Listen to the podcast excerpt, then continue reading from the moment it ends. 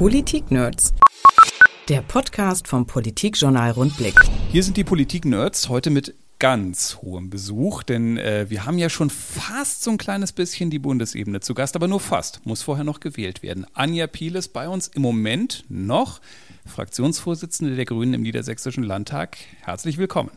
Herzlich willkommen. Jetzt müssen wir natürlich auch zuerst über die Bundesebene sprechen.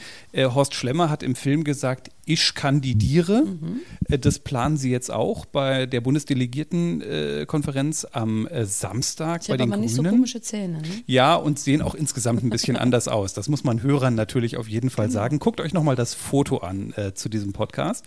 Ähm, dem war langweilig beim Grevenbrocher Tageblatt damals und deswegen hat er kandidiert. Ist Ihnen auch langweilig oder was ist die Motivationslage?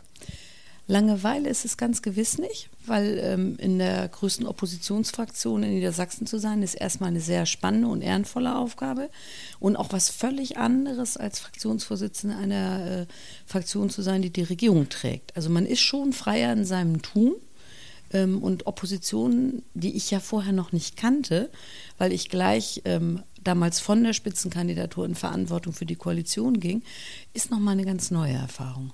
Das heißt, Ihnen ist nicht langweilig, aber trotzdem sagen Sie, ich mache das jetzt. Warum? Ich habe tatsächlich als ähm, Frau Roth, also als Claudia Roth, ähm, damals ihren Rückzug ankündigte, schon das erste Mal überlegt. Ähm, habe aber damals ähm, als Landesvorsitzende ähm, auch noch äh, diesen Wahlkampf vor mir gehabt und dann haben wir in so einer kleinen Runde und auch mit Stefan Wenzel besprochen, dass wir einfach mal den Versuch machen wollen ob uns nach 20 Jahren Opposition nicht gelingt, in Regierungsverantwortung zu kommen. Die Umfragen waren ja damals so, dass sich so ein bisschen Wechselstimmung abzeichnete. Trotz Zufriedenheit mit David McAllister und der Landesregierung ähm, sah das ganz gut aus. Und da haben wir gesagt, vielleicht kriegen wir es diesmal hin. Ähm, heute bin ich sehr, sehr froh, dass ich damals die Entscheidung dafür getroffen habe, ähm, weil das waren sehr, sehr spannende Jahre und hat viel, viel Spaß gemacht. Jetzt hat Horst Schlemmer damals ja nur 0,37 Prozent erreicht am Ende. Ich glaube, wir dürfen spoilern bei diesem Film, weil der ist von 2009. Ich glaube, wir dürfen das sagen. Ähm, jetzt haben Sie auch eine starke Gegnerin auf jeden Fall, die schon mal jetzt auf der Liste steht. Man weiß ja immer nicht so genau, wer da noch möglicherweise in den letzten zwei, drei Tagen um die Ecke kommt und auch noch wird. Wie stellen Sie sich da Ihre Chancen vor? Gehen Sie da frohen Mutes rein oder sagen Sie, das ist alles, alles andere als sicher? Ähm, wenn man mit zwei Frauen in so eine Kampfkandidatur geht, sind die Chancen, das zu werden, 50 zu 50. Ähm, was ich glaube, was ähm, mir einen äh, kleinen Vorteil verschafft, ist der Umstand, dass ich anders als Annalena, die zwar jetzt bei den Sondierungen an Bord war, Koalitionsverhandlungen schon mal bis zum Ende durchgezogen habe und wir auch hier gemeinsam viereinhalb Jahre einen Koalitionsvertrag umgesetzt haben und ich die Erfahrung mitbringe, dass ich in so einem Land auch schon mal richtig mitgestaltet habe und auch in dieser Zeit, in der wir mitgestaltet haben, ähm, mir durch verschiedene Vorkommnisse, die wir hier hatten, von einem Untersuchungsausschuss mit einem Staatssekretär, der ein zu großes Auto gefahren hat, über äh, hohe Flüchtlingszahlen, die wir zu bewältigen hatten, über eine Dieselkrise, die, die ähm, den größten Autobauer hier bei uns im Land betraf, ähm, eine Menge Fertigkeiten mitgebracht habe und mitgenommen habe, die mir auf der Bundesebene, glaube ich, auch ganz gut nützen können. Diese Stressresilienz, die man da entwickelt hat, ist, glaube ich, ein echtes Fund. Sie hat natürlich auch ein echtes Pfund. Sie ist auf der Berliner Bühne schon so ein bisschen präsent. Und da hat man ja den Eindruck, auch wenn man sich an Simone Peter erinnert, ja, das sind halt so unbekannte Landespolitiker. Die Berliner Blase ist ja dann nochmal oft gerne für sich. Da kommt jetzt irgendeiner aus Niedersachsen, von der hat noch nie jemand gehört. Das Problem hat sie natürlich nicht so arg, weil man da sagen könnte, da kommt jemand, der ist in diesem Berliner Politikbetrieb zumindest schon ein bisschen drin und weiß, in welche Richtung das so läuft.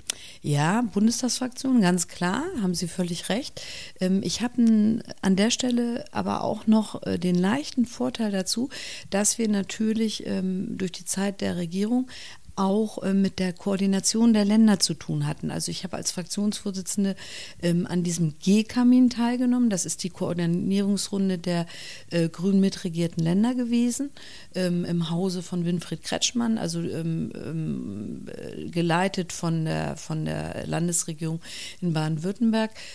Das ist nochmal auch eine sehr, sehr interessante Ebene gewesen, ähm, auf der wir ganz viel auch in, in den Zeiten äh, Flüchtlingspolitik, die wichtig war, auch in den Zeiten, als es um diese, diese äh, Autobauskandale ging, miteinander koordiniert haben. Und auch das ist ja ein bisschen, äh, bisschen Erfahrung, die man da sammeln konnte. Simone Peter hat damals, wenn ich das noch richtig im Kopf habe, glaube ich, ihr Landtagsmandat sogar niedergelegt, äh, als sie ähm, äh, Parteichefin geworden ist, wenn ich das noch richtig im Kopf habe. Ähm, das bei Ihnen aber nicht geplant. Aber Sie sagen schon, Fraktionsvorsitzende würde ich dann nicht mehr bleiben. Ja, da ähm, warte ich auch nicht auf irgendwelche Satzungsdebatten sondern das äh, kann ich für mich alleine entscheiden. Wenn die Partei mein Angebot annimmt am Samstag, ähm, dann werden wir in einem angemessenen Zeitraum in der Fraktion nachwählen und dann stelle ich den Fraktionsvorsitz zur Verfügung. Mhm. Ähm, jetzt hat viel in dem Vor, von der Vordebatte zu dieser Entscheidung wieder die Flügeldiskussion eine Rolle gespielt. Hm, ist die links, wer ist Habeck ist eher gemäßigt, da hat man oft so den Eindruck, naja, die Flügel machen so eine Dis die Diskussion und auch die Suche nach neuen Vorsitzenden auch oft ganz schwierig, weil da muss ja dann irgendwie alles passen, Mann, Frau, links, rechts. Ist das aus Ihrer Sicht noch zeitgemäß oder würden Sie sagen, naja, also diese Flügelgeschichte müsste man eigentlich auch mal überwinden, um einfach auch offener zu sein für Möglichkeiten, wenn man neue Vorsitzende sucht?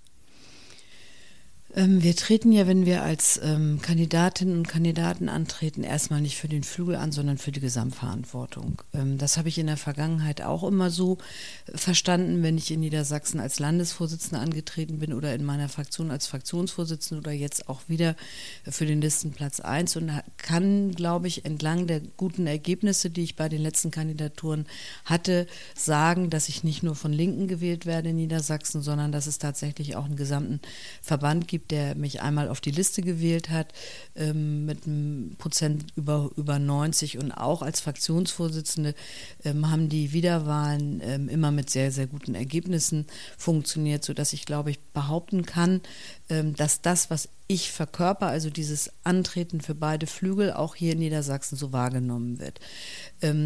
Das auf der Bundesebene nochmal zu vermitteln, war jetzt meine Aufgabe in den letzten drei Wochen. Viele, die mich schon kennen, wissen das, aber wissen auch, dass die äh, Flügelstreitigkeiten in Niedersachsen ähm, unter der oder in der Zeit, als ich Landesvorsitzende war, wie auch in der Zeit, als ich Fraktionsvorsitzende war, ähm, abgenommen haben, dass wir hier keine, keine großen Kräche und keine großen Verwerfungen hatten.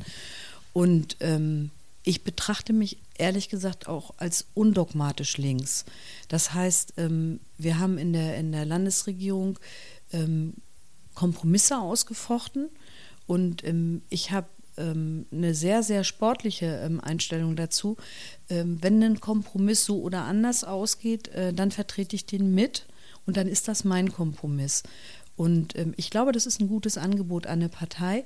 Und äh, Flügel zu überwinden, ähm, ich glaube, das löst man irgendwie nicht dadurch auf, dass man sagt, die gehören jetzt irgendwie der Vergangenheit an, weil real gibt es sie ja noch und real gibt es ja bei den ähm, Delegierten und bei, den, bei der Parteibasis drei Gruppen. Ich, ich würde mal sagen, wir haben, haben Leute, die sich links orientieren, Leute, die sich dem Realo-Flügel zusortieren und eine ganz, ganz große Gruppe von Menschen, die in der Partei sagen, das interessiert sie eigentlich überhaupt nicht.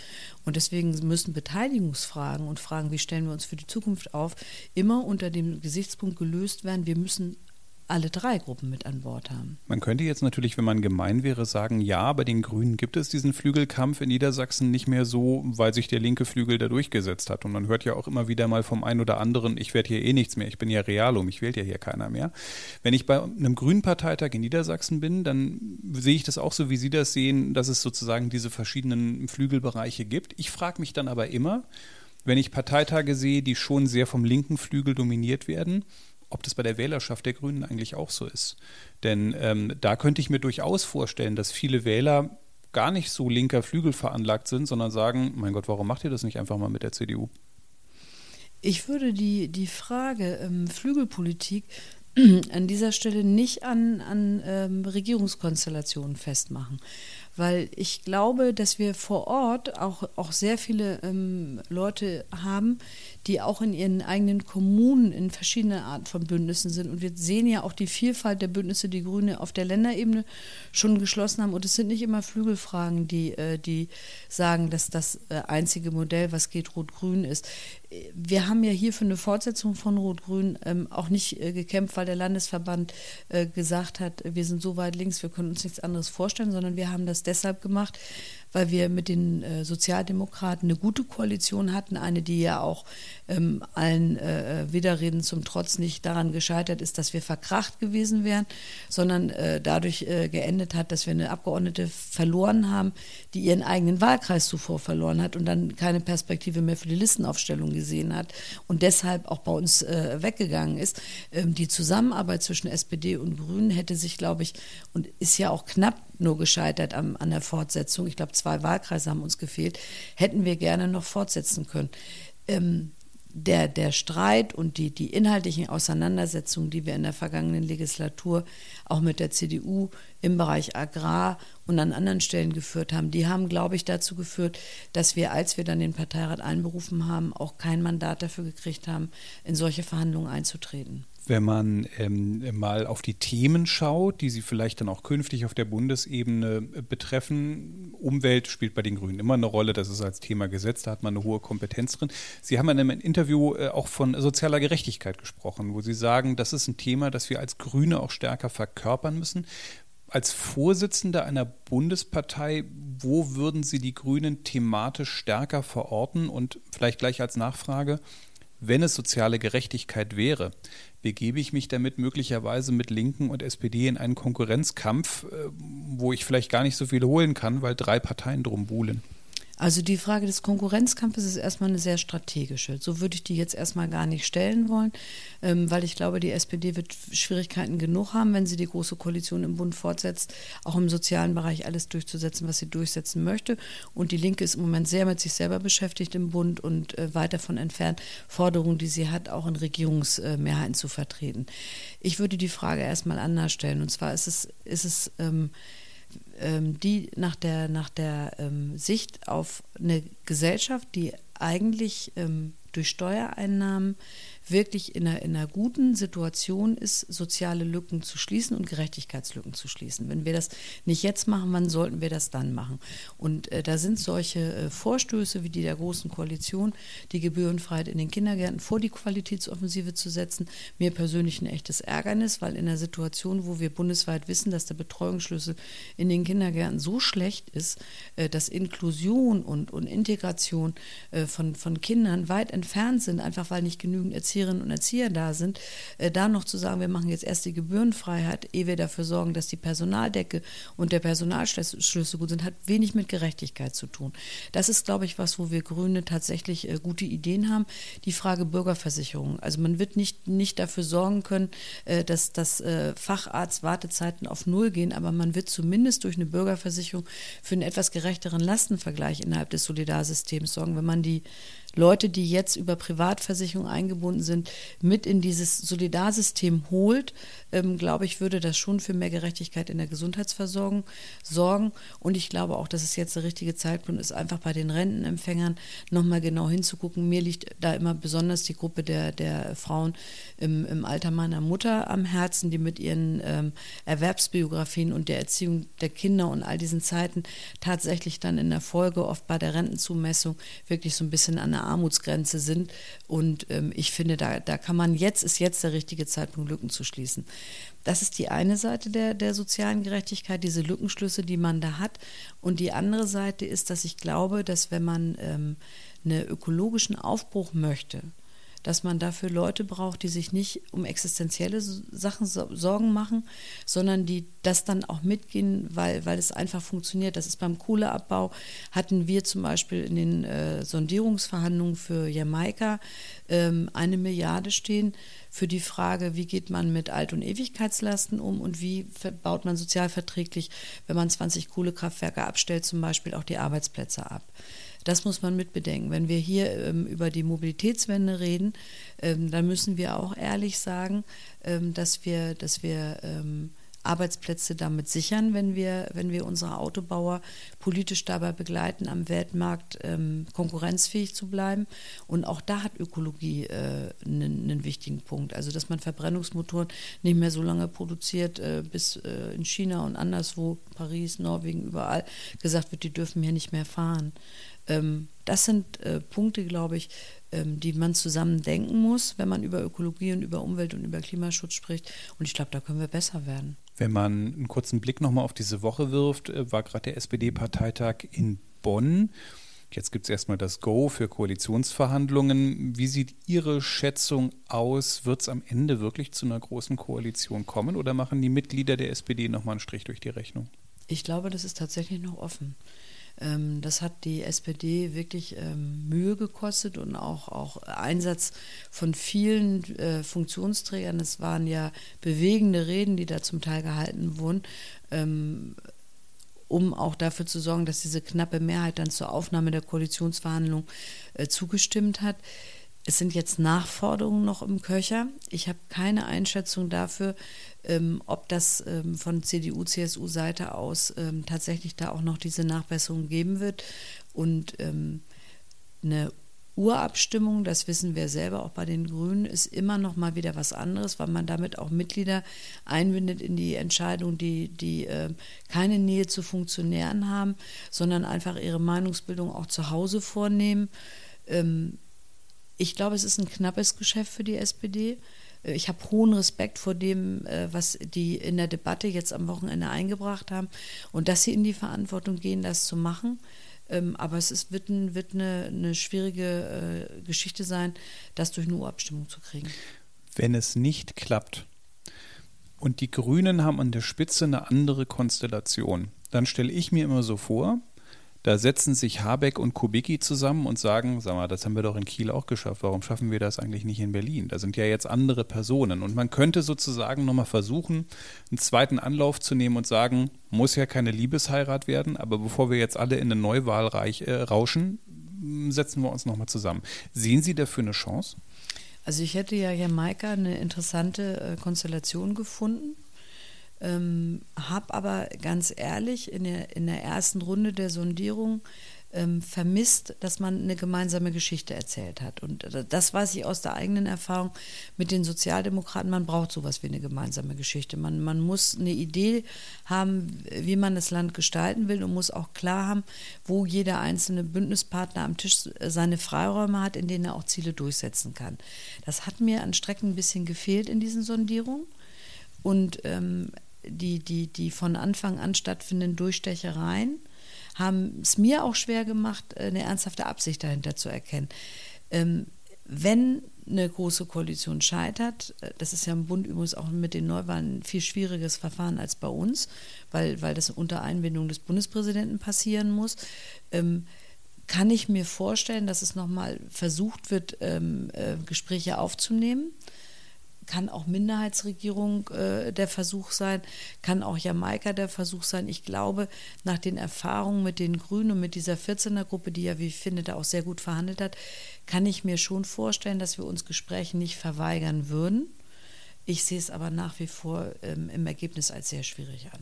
Jetzt kann man natürlich sagen, im Moment ist halt offensichtlich nicht die Phase, wo welche zusammenfinden, die sagen, wir haben eine gemeinsame Geschichte, weil in keiner Konstellation ergibt sich das irgendwie so richtig. Man könnte natürlich als Kompromiss sagen, a, da wird jetzt ein Bündnis entstehen. Ihr kriegt zwei, ihr kriegt zwei große Themen, die ihr durchkriegt, ihr, ihr und ihr. Und äh, am Ende verhandeln wir auch nicht mehr so mit äh, Balkonfotos, wie wir das beim ersten Mal gemacht haben, sondern machen das Ganze einfach nochmal in besser und mit kleineren Gruppen und ein bisschen straighter. Und am Ende gucken wir mal, was dann bei rauskommt. Und wenn es nur zwei Jahre hält, ist es ja immer noch besser, als wenn man sozusagen sich mit einer Minderheitsregierung durchhangelt. Das heißt, so ein bisschen Realismus auch reinbringen. Und da könnte ich mir vorstellen, dass Personen wie Piel und Habeck für sowas an der Spitze natürlich auch stehen können, weil sie da möglicherweise auch ein anderes Vorgehen haben? Ähm, wir wir ähm, haben beide an der Stelle Erfahrung, Koalitionen zu verhandeln. Ähm, Habeck war allerdings in den letzten Sondierungen auch schon eingebunden, das muss man dazu sagen. Ähm, ich glaube, es bräuchte im Vorfeld einer solchen, solchen erneuten Gesprächsrunde wirklich eine ernsthafte Absichtserklärung von allen Seiten. Ähm, da bin ich im Moment noch, noch äh, ohne eine Vorstellung davon, ob das klappen kann. Ähm, aber ähm, wie gesagt, die Grünen sind ja, sind ja in, den, in den Ländern in sehr unterschiedlichen Konstellationen und unser Wesen ist irgendwie auch Verantwortung zu übernehmen. Wobei ich ja ähm, auch immer sage, diese Frage der Minderheitsregierung, so wie das in Schweden auch schon seit Jahren klappt, kann auch nochmal eine spannende, äh, spannende Frage sein, weil ähm, einer Demokratie und einem Parlament und einer parlamentarischen Demokratie kann es auch gut tun, es wäre ja eine enorme Stärkung fürs Parlament auch, ähm, wenn man in einer Minderheitsregierung mit wechselnden Mehrheiten Lösungen durchsetzen muss. In Schweden klappt das. Ich habe mal irgendwo gelesen, die einzig schwierigen Zeiten sind immer die Haushaltsbesprechung, aber ansonsten läuft das, glaube ich, recht gut. Ähm, auch das kann ja ein Modell sein. Lassen Sie uns nochmal auf die Landesebene gucken. Wie läuft das denn sollten sie gewählt werden am Wochenende, dann eigentlich in dieser Landtagsfraktion ab. Dann hat man Dienstag wahrscheinlich Fraktionssitzungen, da kommen sie rein und kriegen erstmal einen Blumenstrauß mit ganz vielen Sonnenblumen drin. Und äh, dann äh, müssen sie das ja irgendwie regeln. Dann muss ein neuer Fraktionsvorsitzender gewählt werden, dann brauchen sie eine Sprecheraufgabe, dann muss man ihnen irgendwas geben, was sie nicht komplett zuschmeißt mit Ausschüssen, damit sie auch nebenbei noch Zeit für die Bundesspitze haben. Hm, wie läuft das denn praktisch dann eigentlich ab? Na, ich bin ja jetzt im Moment zuständig für den äh, sozialpolitischen Teil, wobei den Sozialausschuss teile ich mir mit Meta äh, Jansen-Kutsch. Ähm, ich bin da jetzt noch ähm, äh, volles Mitglied. Da müsste man nochmal genau hingucken, ob das so bleiben kann, äh, wenn das so wäre. Aber ähm, sonst, glaube ich, ist es nicht so furchtbar kompliziert. Ähm, weil der Fraktionsvorsitz, wie gesagt, ähm, der, da bin ich im festen Vertrauen, dass wir in der Fraktion äh, Leute haben, die in diese Verantwortung gehen werden. Es gibt ja Abgeordnete, die sagen, wenn ein Christian Mayer die Fraktion führen sollte, wird das eine ganz andere grünen Opposition sein, als wenn Anja Piel die grünen Fraktion führen wird und weiterführen wird. Sehen Sie das auch so? Ähm, Christian hat ja anders als ich ähm, auch ähm, zu Beginn seiner parlamentarischen Karriere Opposition gemacht. Für mich ist das ja, wie gesagt, äh, nach dem Start in Regierungsverantwortung jetzt ein neues Feld. Ähm, durchaus möglich, dass er, also ich glaube aber individuell sitzt jeder andere Akzente ähm, in, seinem, äh, in seinem Tun. Aber ähm, richtig ist auf alle Fälle, dass äh, wer immer dann als Fraktionsvorsitzender antritt, das sicherlich auch anders macht und mit seiner persönlichen Note macht. Am Anfang hatte ich so auf der Pressetribüne oben den Eindruck, sie tun sich ein bisschen schwer damit, äh, diese neue Rolle zu finden, diese neue Rolle anzunehmen. Da ist jetzt die SPD, vorher war die mein Partner, jetzt ist die eigentlich mein Gegner, jetzt kann ich die loben und ach, ist ja nicht sinnvoll. Ist es so, dass Sie ähm, möglicherweise immer noch in so einer Phase sind, wo Sie noch gucken, ja, ich weiß noch nicht so richtig, wie ich damit umgehen soll? Ähm, wir hatten ähm, am Anfang ja den Umstand, dass wir ähm, von der SPD auch noch äh, den Landtagsvizepräsidentenposten für Meta Jansen-Kutsch bekommen haben, äh, was ja ein Entgegenkommen der SPD gewesen ist. Es hat ja andersrum bei CDU und FDP nicht funktioniert. Ähm, ich war heilfroh, dass ähm, die äh, Rede von Johanne Modder nach mir gewesen ist, weil äh, dieser Lob und Dank, den sie da formuliert hat, ähm, dann wäre es mir noch schwerer gefallen. Ja klar, ist das ein, äh, ist das ein äh, Umstand, äh, den man erstmal neu lernen muss, wenn man in der Koalition zusammen agiert hat und es eigentlich sehr gut gelaufen ist. Heute kam äh, die Presseinformation der Staatskanzlei zur Kabinettsklausur in Bad Sachsa. Mhm. Und ich habe sie mir extra mal ausgedruckt, weil ich die ersten beiden Sätze äh, mal mhm. vorlesen mhm. möchte, denn sie sagen so viel über die Große Koalition. Ich zitiere, der Ministerpräsident, alle Ministerinnen und Minister und alle Staatssekretärinnen und Staatssekretäre, da ist die erste Zeile übrigens dann gefüllt, mhm. trafen sich gestern und heute zu einer ersten Klausurtagung in Bad Sachsa. Punkt. Zum Auftakt der Tagung gab es einen gemeinsamen Spaziergang durch den verschneiten Ort. Punkt. Das sind die ersten beiden Sätze der zusammenfassenden Pressemitteilung der Kabinettsklausur aus Bad Sachsa. Jetzt könnte ich Ihnen hier die Vorlage geben und sagen, ja, ist jetzt nicht inhaltsschwer ein äh, Spaziergang durch das verschneite Bad Sachsa. Also äh, Spaziergänge durch verschneite, durch verschneite Wälder haben wir tatsächlich auch gemacht. Ähm, also wir haben ja als Fraktionsvorsitzende das Kabinett bei seinen äh, Klausuren auch begleitet. Aber in der Tat ähm, gab es auch eine gemeinsame Geschichte und gemeinsame Ideen, die wir bei solchen Kabinettsklausuren erläutert haben. Gemeinsame Geschichte, gemeinsame Ideen. Ist es das, was Sie mh, mm, bei der GroKo noch nicht so sehen? Ähm, bei dieser großen Koalition, glaube ich, ähm, ist es erstmal eine sehr vernunftgeprägte ähm, ähm, Zusammenarbeit. Also beide ähm, Parteien sind in die Verantwortung gegangen. Ich habe uns äh, beim Start damals als ein bisschen begeisterter empfunden. Also ich hatte den Eindruck, ähm, wir waren wirklich ähm, auch in, in dieser Frage, wie gestalten wir jetzt das Land ökologischer, was machen wir sozialer. Äh, wir hatten eine echte Blaupause und haben uns da auch richtig drauf gefreut. Ähm, das hat, glaube ich, auch ein bisschen was mit dem Umstand zu tun, ähm, dass wir ähm, im Vorfeld noch, noch vor dem Wahlkampf mal eine Einladung von den Gewerkschaften hatten in äh, diese Landesvolkshochschule bei Celle nach Hustedt und gemeinsam äh, mehrere Workshops damit verbracht haben, uns zu überlegen, was wir alles anders und, und äh, sozialer machen würden, wenn wir dann in die Landesregierung kämen. Und ich ähm, in den folgenden Jahren dann festgestellt habe, dass aus diesem, diesem Workshop mit diesen Ideen sich auch tatsächlich ganz viele Sachen haben umsetzen lassen. Also wir hatten schon ähm, sowas wie, wie, wie äh, die Hoffnung und den Wunsch, das auch miteinander zu machen. Ähm, ich glaube, vergleichsweise ähm, gibt es bei der CDU und bei der SPD äh, sowas nicht. Der Plan A war ja auch für den Ministerpräsidenten Rot-Grün fortzusetzen. Im Gegensatz zu dem, was Sie sagen, wirkten die Koalitionsverhandlungen wahnsinnig smooth. Das war ganz ruhig, da haben sich alle gut verstanden. Am Anfang hat es mal gekracht, weil ne, vorher war man sich ja nicht so richtig grün miteinander. Doofes Wortspiel.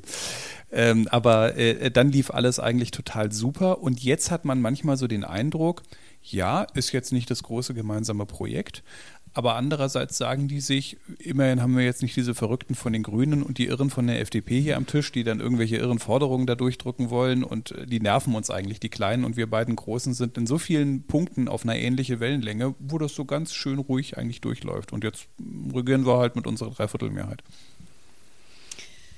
Ähm, die 14-tägigen äh, Koalitionsverhandlungen waren, glaube ich, vor allen Dingen davon geprägt, dass viele Konflikte gar nicht ausgetragen wurden, weil man einfach Formelkompromisse gefunden hat. Also mit dieser fehlenden Finanzierung und Durchfinanzierung vieler gemeinsamer Projekte und dem Hinweis darauf, dass das einfach unter Vorbehalt gestellt wird, glaube ich, hat man viele Konflikte in die Zukunft verlagert.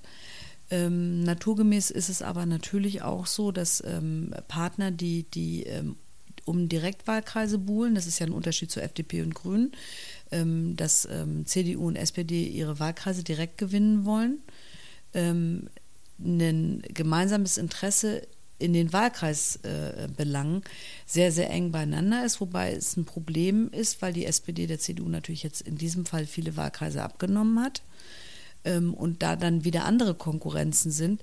Ähm, ich glaube, ähm, da wird es noch zu Konflikten kommen und es wird auch noch schwierig werden. Aber ähm, in den Koalitionsverhandlungen hat man, glaube ich, viel einfach nach hinten vertagt. Also wir haben uns damals mehr gestritten, glaube ich, weil wir auch mehr Sachen grundsätzlich einfach klären wollten, bevor wir in die Arbeit einsteigen. Lassen Sie uns zum Schluss noch mal kurz in die Zukunft gucken, in vier bis fünf Jahren. Wir haben ja sowohl auf Bundesebene als auch auf Landesebene gerade das Problem, dass diese Koalitionsfindung deshalb so schwierig ist, weil irgendjemand immer sagt, will ich nicht. Auf Landesebene hatten wir das Problem mit der FDP, die hat gesagt, Ampel will ich nicht. Bei den Grünen hatten wir das Problem, Jamaika will ich nicht. Auf der Bundesebene haben wir das Problem, die SPD sagt, will ich nicht. Die FDP sagt, will ich nicht mit Jamaika. Die Grünen sagen, will ich auch nicht mit Jamaika. Ähm, momentan ist so die Phase, dass keiner mit keinem so richtig will, außer die CDU, die will gerne immer mit allen.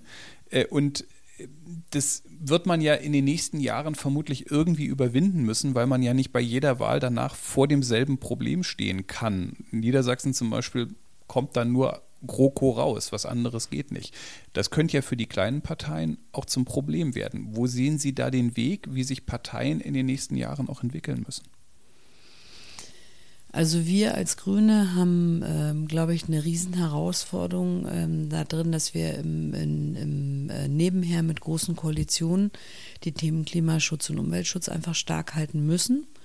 Und wir müssen ähm, in Reaktion darauf, dass wir ähm, in vielen Landtagen und auch im Bundestag jetzt die AfD-Vertreter mit an Bord haben, ähm, glaube ich, die Herausforderung annehmen, dass wir dafür sorgen, dass Debatten sich nicht verschärfen. Ähm, dass keine gruppenbezogene Menschenfeindlichkeit, dass keine, keine scharfen Töne in den Debatten von uns einfach nur stumpf pariert werden, sondern wir müssen uns inhaltlich auseinandersetzen. Das kann eine Chance sein. Wenn wir das richtig machen, glaube ich, gibt es auch an der Stelle eine Chance durch ein, deswegen sage ich mal, durch ein leichtes nach links verrücken, um das Gleichgewicht wiederherzustellen, äh, da auch Profil zu gewinnen und Profil zu schärfen. Ähm, es ist allerdings damit verbunden, dass wir an der Stelle wirklich auch in inhaltliche Auseinandersetzung eintreten.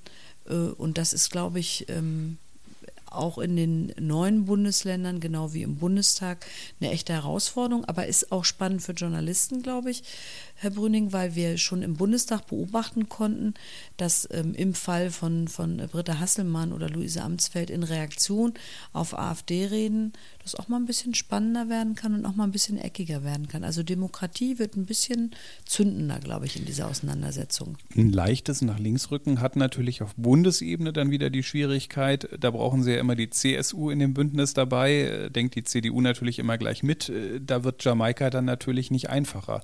Und wenn der SPD schwach bleibt, fehlt einem dann schon wieder die Koalitionsmöglichkeit. Und das ist ja bei Wahlen dann schon ein gewisses Problem. Nee, ich glaube, es ist ein bisschen anders. Also äh, Robert Habeck hat das ja nach den Jamaika-Verhandlungen in Schleswig-Holstein auch benannt. Der hat gesagt, gerade wenn man in Bündnisse geht, die keine rot-grünen Bündnisse sind, ist es wichtig, dass die, dass die äh, Grünen an der Stelle das Gleichgewicht halten, indem sie ein bisschen nach links verrücken, damit es in der Gesamtlage dann, dann auch äh, genügend Gerechtigkeit und genügend äh, Themen aus diesem Spektrum gibt, die umgesetzt werden. Und, und äh, so verstehe ich das auch in diesem Fall. Ich glaube, wir brauchen in dieser Gesellschaft ein, äh, ein starkes Gewicht für, für Sozialpolitik, für Umverteilungsprozesse, ähm, für die das Vertreten von Minderheitsrechten, für Bürgerrechte. Ähm, da liegt unsere Chance, aber da liegt auch viel Arbeit. Jetzt würde man als Niedersachsen natürlich vor diesem Samstag beim Bundesparteitag in Hannover sagen, viel Erfolg, aber das wäre unjournalistisch. Äh, deshalb sage ich am Ende nur, schauen wir mal und ähm, bedanke mich bei Anja Piel herzlich, dass sie in unserem Podcast heute zu Gast war. Herzlichen Dank. Vielen Dank fürs Interesse. Politik Nerds. Mehr Infos unter rundblick-niedersachsen.de